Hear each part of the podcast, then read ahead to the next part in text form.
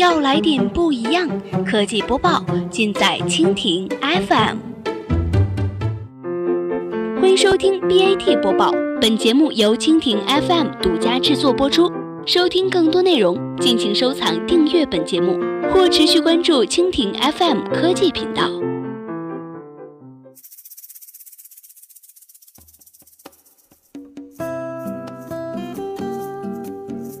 好，欢迎收听今天的 BAT 播报。今天呢，我们来关注一下永辉超市承认超级物种迷饮战头，二马将正面交锋新零售。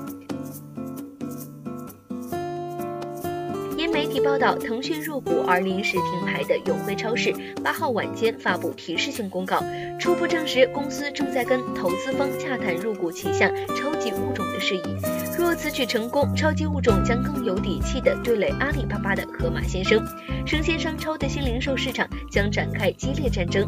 受腾讯入股传闻的影响，永辉超市昨日早盘直线涨停，并带动新零售板块午后爆发。昨日上午，因有媒体报道称，腾讯重金入股永辉超市旗下的生鲜超市超级物种，目前交易已经完成。受此刺激，永辉超市股价迅速涨停，午后临时停牌。当日晚上，公司公告称，目前有媒体报道有投资方入股公司下属的超级物种业务事项，鉴于公正在和相关的投资主体商洽投资事宜，具体方案尚未确定，具有较大的不确定性。公司股票十二月十一日继续停牌，预计十二月十二日公告并且复牌。同日，高鑫零售发布公告，淘宝中国以现金做出强制性无条件全面邀约，已收购高鑫零售全部已发行股份，邀约价为每股六点五港元，首次交割已于七日完成。此前的十一月二十号，阿里宣布投入约二百二十四亿港元，直接和间接的获得高鑫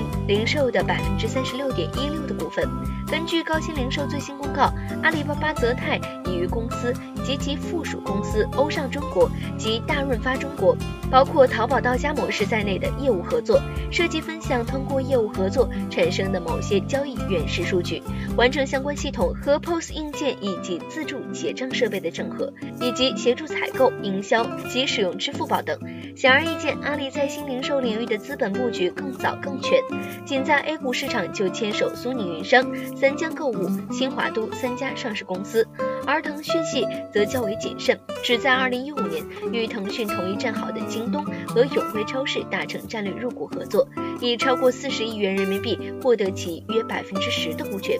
但除了财务浮盈，双方在数据、供应链等方面合作并不理想。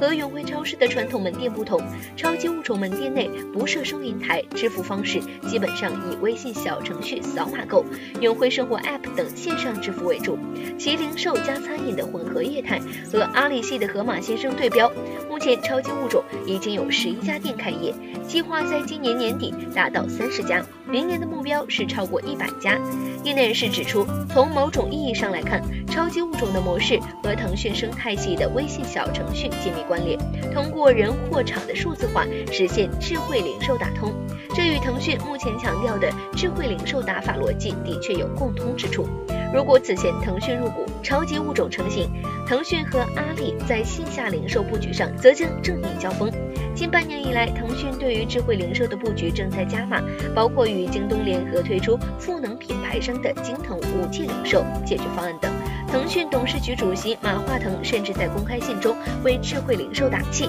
并指出腾讯将推出去中心化的智慧零售解决方案，以帮助商家从二选一的困境中走出来。按照腾讯系的零售布局打法，其无界零售方案将以腾讯的社交内容体系和京东的交易体系为依托，为品牌商打造线上线下一体化、服务深度定制化、场景交易高融合的零售解决方案。商派 CEO 李忠伟认为，无论是新零售、智慧零售，还是五 G 零售等概念，其实都是被消费升级带动，而不是凭空塑造的。包括永辉超市和盒马鲜生，其最终的商业模式一定要吻合当地消费趋势。京东方面曾透露，采用京腾无界零售解决方案的第一个品牌零售商是国内某零售巨头，及线下的一千多家门店正在逐步的接入该系统。但是对于该巨头的身份，京东方面拒绝透露。如今永辉超市已经停牌，答案不言而明。